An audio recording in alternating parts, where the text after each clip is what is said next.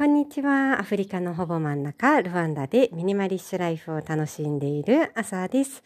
皆さん、いかがお過ごしでしょうか？今日はね、もう4月が終わりに差し掛かっています。リアルタイムで聞いてくださっている方は、えー、ね、4月が終わってしまう。どうでしょうか？なんかこう、4月に変化があった方は、うん、なんとなくこう、バタバタしてる感じのところから、やっとこう、ルーティンというか、日常がこんな感じかなってうん、見えてきた頃じゃないかなというふうに思います。私はですね、後半が結構バタバタしていて、えー、久しぶりに本社の方から、えー、お客さんというか、えー、遠いボスが、え、ルワンダにやってくるという状況だったので、あの、すごく久しぶりにスケジュールを組んだりだとか、あとは、ここでの活動をね、あの、まとめて発表するための準備をしたりなんかをしていました。思い返してみるとルワンダに来てから、えー、今の会社で働き始めてその頃はですね、まあ、数ヶ月に一遍ぐらいは誰かしらがこうルワンダに視察に来てくれていたりだとか、うん、なんかこうサポートに来てくれたりだとかしていてそう、まあ、年に3回ぐらいは、えー、そういうねスケジュールを組んだりとか、うん、なんならホテルの予約をしたりだとか 本当に予約が取れてるかを確認しに行ったりだとかそうなんかそういう旅行代理店みたいなね、仕事をしてることが多かったんだけど、ここ2年間はやっぱりコロナのこともあって、ピタッとね、そういうお客さんが途絶えていたので、久しぶりだなという気がしました。でも、2023年に入ったぐらいからからかな、えー、私のルワンダでお世話になっている上司があの海外出張に出かける機会があったり、まあ、今月のようにお客さんが来る機会があったりもうちょっとこうそのビッグボスレベルではなくてもあのマネージャークラスの方々が、うん、あの研修に出かけていったり逆にこうサポートでこっちに来てくれたりみたいなねあの人の行き来っていうのが今年に入ってからすごく増えたんですよね。そうなんとなく気分的にもねコロナも終わりうん、なんかそういう、なんだろうな、顔を見合わせながら会議ができたり、研修ができたりっていうのが戻ってきたんだなと思って、なんかね、すごく明るい気分になりました。まあ、2年間ね、そういうちょっと、うん、オンラインでいろいろ行われる環境が続いてたけれども、やっぱりオンラインミーティングって好きになれないし、うん、なんか違いますよね だからこそね、あの、今回久しぶりに人が来てくれて、大変だったんだけど、すごくドタバタしちゃったしね。うん、でもなんか、あ、いいなっていうのをすごく感じた、えー、そんな4月でした。はい。でね、今週ね、何についてお話ししようかなと思ったんですが、これ本当はね、先週お話ししようかなと思っていた、えー、私が意識している情報との付き合い方についてシェアしたいなと思います。本当は先週このお話をしようと思っていた矢先にですね、あの、交通事故に遭ってしまって、で、あ、その話をしたいなって思ったから、ちょっと後回しにしちゃったものなんだけれども、うん、なんか最近またちょっと自分のスクリーンタイムが増えてるなぁなんて思ったりだとか、あとはやっぱりこう何を見て何を聞いて何を考えるかってすごくこう重要なことだなと思ったからこそただただ来る情報にあの反応するんじゃなくて自分で取捨選択したいなって改めて考えたのでそのあたりを今日はお話ししていきたいなと思います。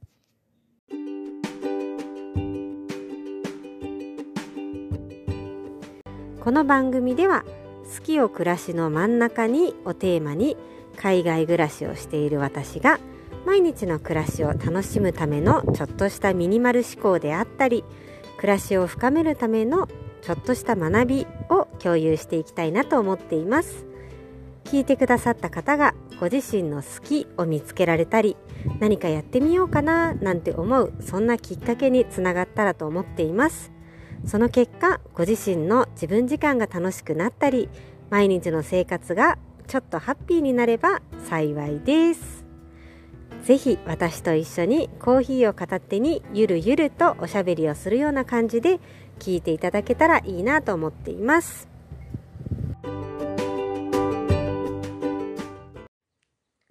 はい。では早速いきたいと思います。えー、皆さんは日常生活で何から情報を得ていますか？思い返してみると、私が子供だった頃、うんと、2000年前後ぐらいかな。そう。で、まだまだテレビが全盛期で、で、まあ子供だった私からすると、テレビからの情報が全てで、で、大人たちは新聞を読んでるかな。で、それ以外はもう本当に学校で周りのお友達が何を言ってたか。まあそういうレベルの口コミっていうのが、うん、自分の情報源だったなって思うんだけれども、もう今はね、とにかくたくさんの情報源があって、もうあちこちから情報がもう流れてくるどころかね、洪水になってますよね。その媒体一つとっても、まあテレビか、あとは毎朝届く新聞ぐらいだった時代から、ね、あの、テレビはまだあるけれども、うん、コンピューターもあるし、なんならタブレットもあれば、えっ、ー、と、スマートフォンもあるし、あとは名前も挙げきらないぐらいのいろんなガジェットもたくさんあって、うん、とにかく情報だらけ。で、さらに、その中には、あの、大手企業って言われるようなね、こうメディア会社もあるし、まあテレビ会社とかもそう、テレビの、なんて言うんだっけ、あの、キー局とかもそうかもしれないけれども、そう、そういう大きなメディアもあれば、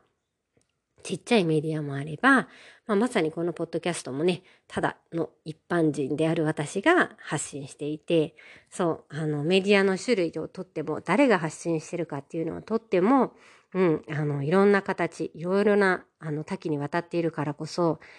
うん、本当に情報に溢れてるなと思います。で、さらに、あの、私がね、このルワンダ生活をしながら特に気づいた、改めて気づいたって感じかな、は、えっと、日本語だけじゃなくて、えっと、英語の、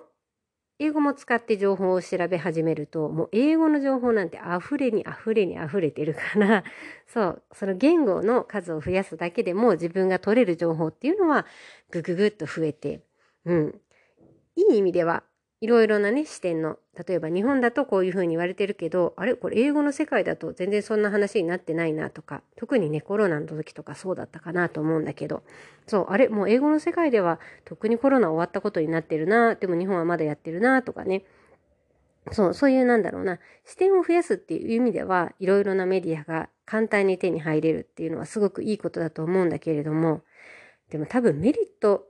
よりもどちらかというと、情報に溢れ、情報が溢れ返りすぎていて、ちょっと溺れてるっていうね、ネガティブ面の方が、うん、やっぱり大きいんじゃないかな、なんていうふうに思いました。まあだからこそ、それぞれが、まあ心地よく、まあ楽しく情報と付き合えるような基準を持っていないと、うん、あっという間に飲み込まれて、その渦の中でぐるぐるぐるぐる回っちゃうな、なんてことを思ったので、今日はそのあたりをお話ししたいなと思います。早速なんですが、私が意識している情報との付き合い方3つ今日はご紹介したいなと思います。そう、改めて自分は何してるかな、何を排除してるかなっていうのをね、ちょっと書き出してみたら、うん、結構ね、あのこの最近やり始めたというよりは、もうここ5年、10年ぐらいのスパンをかけて、この考え方っていうのが生活にこう定着してきたからこそ、うん、なんか自信を持ってシェアできるかなという点がね、見つかりました。まず一つ、えー、テレビはいらないなっていう話です、えー、我が家にはテレビがありません。これね、ルワンダ人に言うとすごいびっくりされるんですよね。あなたたち外国人だけどお金ないの？って 言われるの。えー、ここルワンダでは、まあ、あの、一昔前、昭和の時代かな、日本だと。だとこうね家電を揃えるのがいいってされていたからこそ今もですねルワンダはこう大きなテレビさらに大きければ大きいだけ良いとされていてテレビがあることは豊かな象徴みたいなところがあるからこそ外国人である我が家がテレビがないっていうとね本当にびっくりされます。なんだけど、そう、私はテレビがいらないなって気づいてから、もうこれ結構長いかな。大学生ぐらいからだから、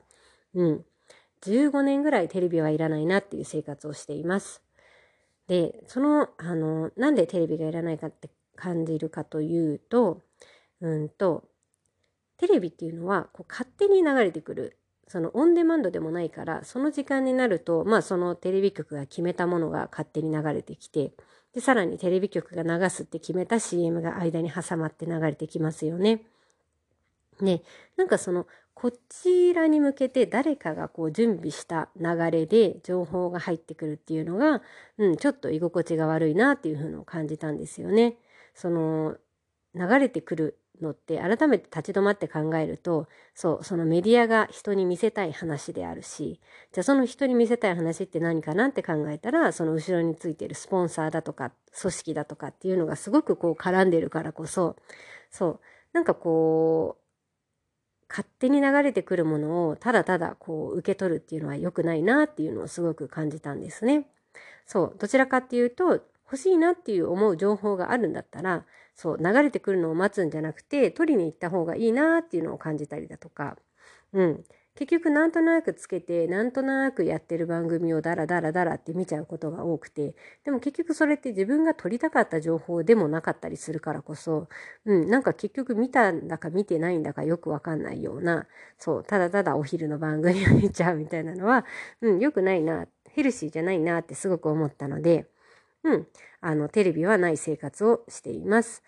もともと実家にはテレビがあったし、まあ、今も実家にはテレビがあるんだけれども、えっと、私は社会人の途中でちょっとだけ、えっと、おばあちゃん祖母と一緒に暮らしていた時があって、まあ、その時にねこう彼女が一日中テレビを見てる生活をするのを固めにあ私の生活にはいらないなーって思ったのが多分もう10年ぐらい前なんですよね。そう。で、まあだから自分が一人で一人暮らしをすることになったりとか、まあその後ね、家族ができてってなった時には、うん、テレビは必ずしも必要ないなって思っていたら、まあ、たまたまテレビいらない派の人と出会い、こうやって家族になったこともあって、そう、今までね、テレビがあったことがありません。あ、厳密に言うとね、ルワンダで最初に住んだ家は、えー、家具付きのお家だったのもあって、テレビあったんだけど、そう、もう繋いでもなかったし、そう、端っこの方にね、邪魔だったから置いていて、で、ある時ね、大家さんが我が家に遊びに来てくれた時に、俺使ってないの？どうした？みたいに聞いてくれて、で、うん、なんかまあ見ることもないから使ってないんだよねって言ったら、じゃあ違う部屋に持ってくわって言って回収されてんだぐらい、そう、我が家ではね、テレビがありません。で、同じ理由から、えー、私はね、手放したのが、ツイッターも手放しました。もともとツイッターはなんかあの情報が急いで流れてくる感じが好きじゃなかったからあんまり好きじゃない苦手なメディアだったんだけれどもある時、えっとね、ブログを始めた時かなもうなんかブログを始めたらとにかく最初はツイッターで宣伝すべしみたいなのがいろんなところで言われてたからおおそうなのかと思ってツイッターのアカウントを作ったんだけれどもやっぱりね苦手だったんですよね。でこう見たくもないしかもなんか比較的ネガティブなね話が飛び交ってるような気がして私はね使い方が悪かったのかもしれないんだけどなんかこう炎上していたりだとかそうなんか良くないニュースにただただ誰かがコメントしてるようなものが流れてくると、うん、なんかそんな情報私が必要じゃないし欲しくもないよなって思ったのでそうこう勝手に流れてくる系のものは極力減らそうと思ってツイッターもやめました。そう。なので、テレビはいらないなっていうのがまず一つ目。で、その背景としては、そう。何か気になることを調べたいことがあったら、自分から取りに行くっていうスタンスを維持したいなって思ったから、そう。ただただ誰かが流したいと思ったね、あの、情報を、その流れてくる時間に受け取るんじゃなくて、自分から積極的に取りに行くからこそ、テレビはいらないなと思って手放しました。はい、えー、2つ目の情報との付き合い方で意識していることっていうのは明日覚えてもない情報はいらないです。これね100%できてるわけじゃないんだけれども結局結構ね意識するだけでうんとメディアとのうん関係性が変わってくるかなと思います。例えばなんですけれどもうん夜眠いなと思いながらでもなんかちょっと寝るのあれだなと思ってえー、インスタを開いちゃってでそこから30分ぐらいいや場合によっては1時間ぐらいなんとなくこうインスタを見ちゃうことってやっぱりあるんだけれども翌日の朝にさあじゃあ昨日ね夜寝る前にインスタ見てたけど頭に何が残ってるかなって考えたことありますか？そうなんか60分間も時間を費やしたのに実は何にも覚えてないってことはありませんか？まあ、なんとなく、な、なんとなく可愛い赤ちゃんの動画見てたなとか、なんか綺麗な、あの、海外の景色見てたかもしれないけど、なんかあんな見てた割に、な、何見てたかなって気づいた時に、あれこれすごくもったいないことしてるなっていうふうに思ったんですよね。だから、例えば夜の時間、あれこれ流れているような SNS、まあ、特に SNS かな、まあ、テレビもそうかもしれないけど、そう、ただなんとなく見て60分を過ごしちゃうよりは、こう、本を読んだ方が、なんだろうな、多分本だと一つのトピックだからかな。例えば、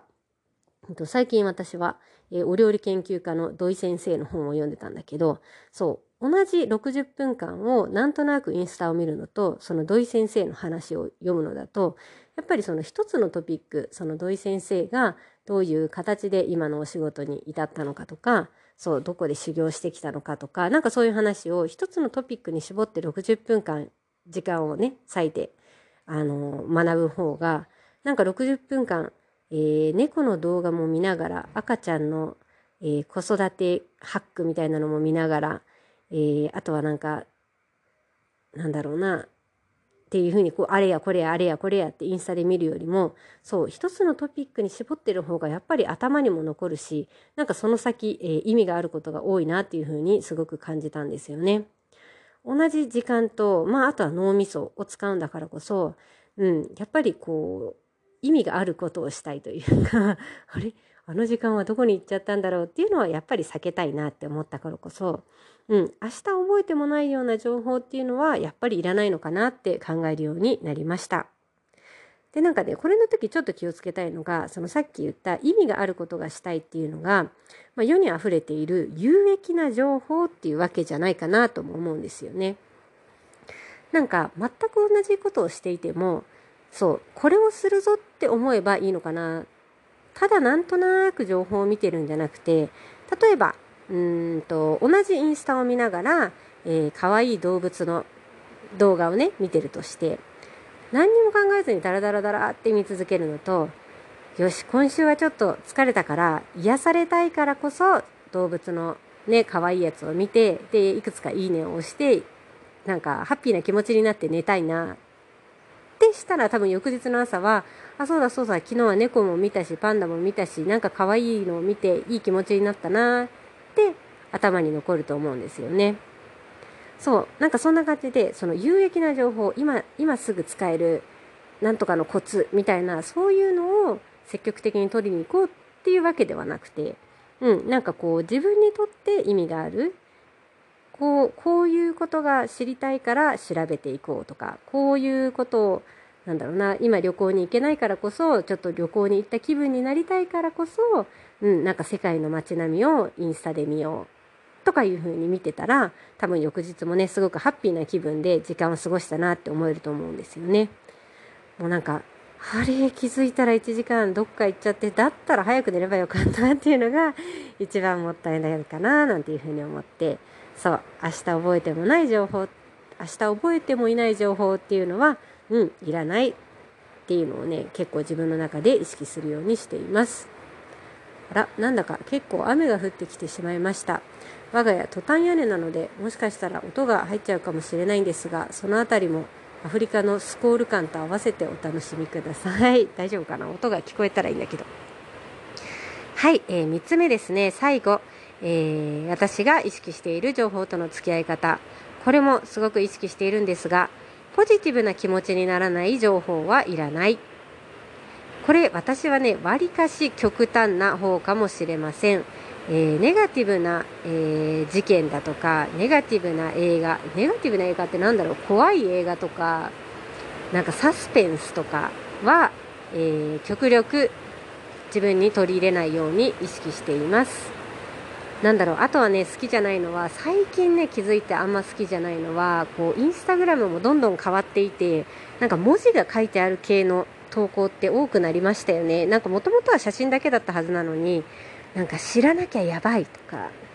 なんかまだ知らないのとか まだこれやってるのみたいななんかそういう煽ってくるようなやつも、うん、なんかこう人のなんかこれできてないよとかあなたこれ知らないのみたいなそうネガティブな気持ちを煽るなと思ってそうあんまり好きじゃないなっていうふうに思っています。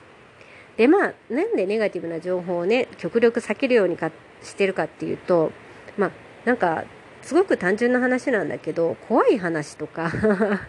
なんか誰かが亡くなる話とかを、うん、見てウキウキしないし、なんか夢に出てきそうだし、あとは何だろうな、こう、ちょっと暗い内容の映画を見て、いろいろとこう考え事をしたいっていうタイプの人もいるかもしれないんだけど、なんか私はなんかもう日常生活で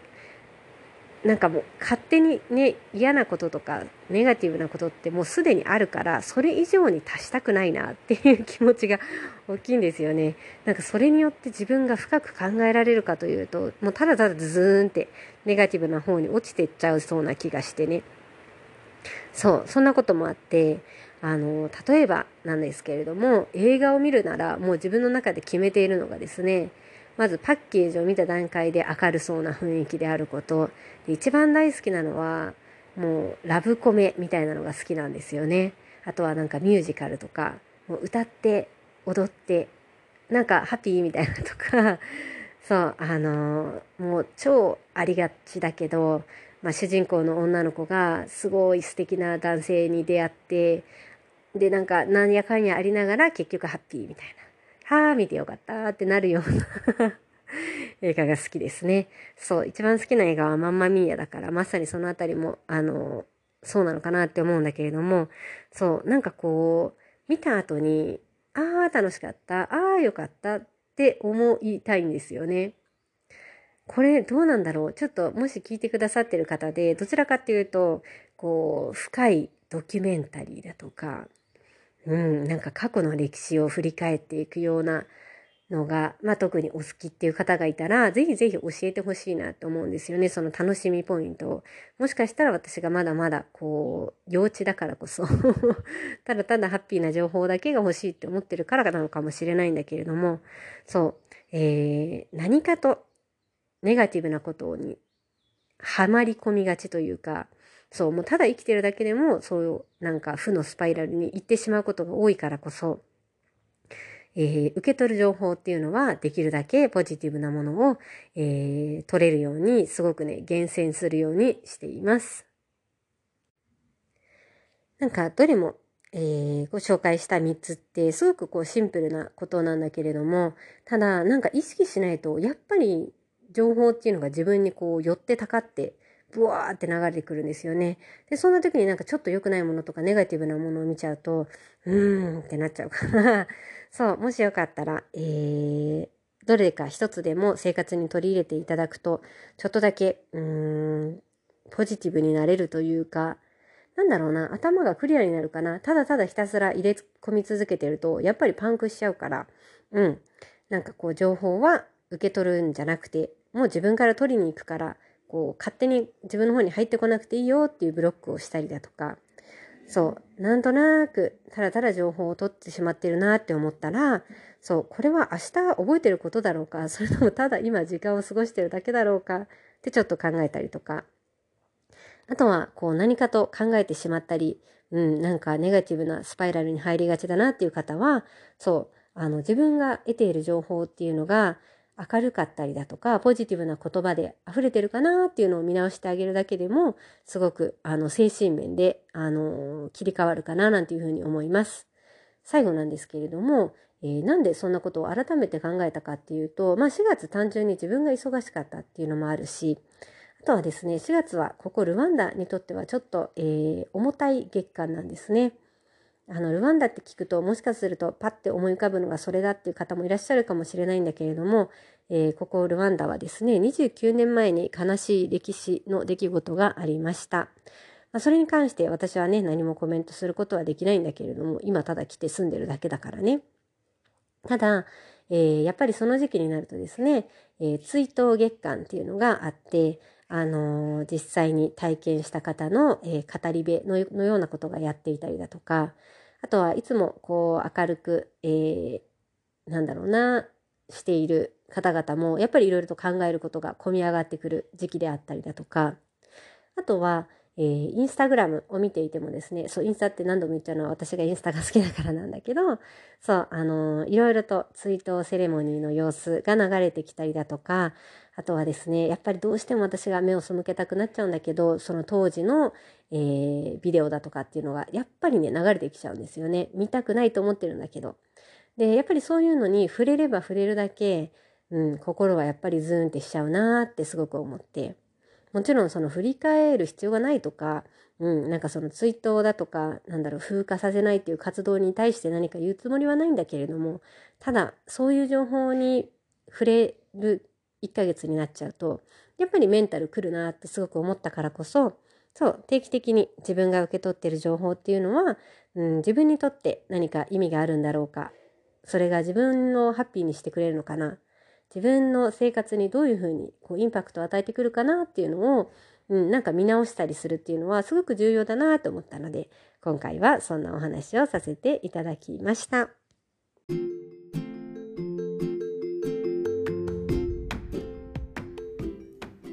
最後まで聞いてくださりありがとうございます。今日のエピソードはここまでとなります。もし今日のエピソードを聞いてですね、ルワンダってどういう場所なんだろうって思ってくださった方は、エピソード概要欄に私のインスタグラムと YouTube のリンクを貼っておきます。ぜひぜひどんな場所なのか、イメージ通りなのか、ちょっとイメージとは違うのか、どうかなとは思うんですけれども、見に来てください。はい。では、今回はこれくらいにして、またお会いしましょう。バイバーイ。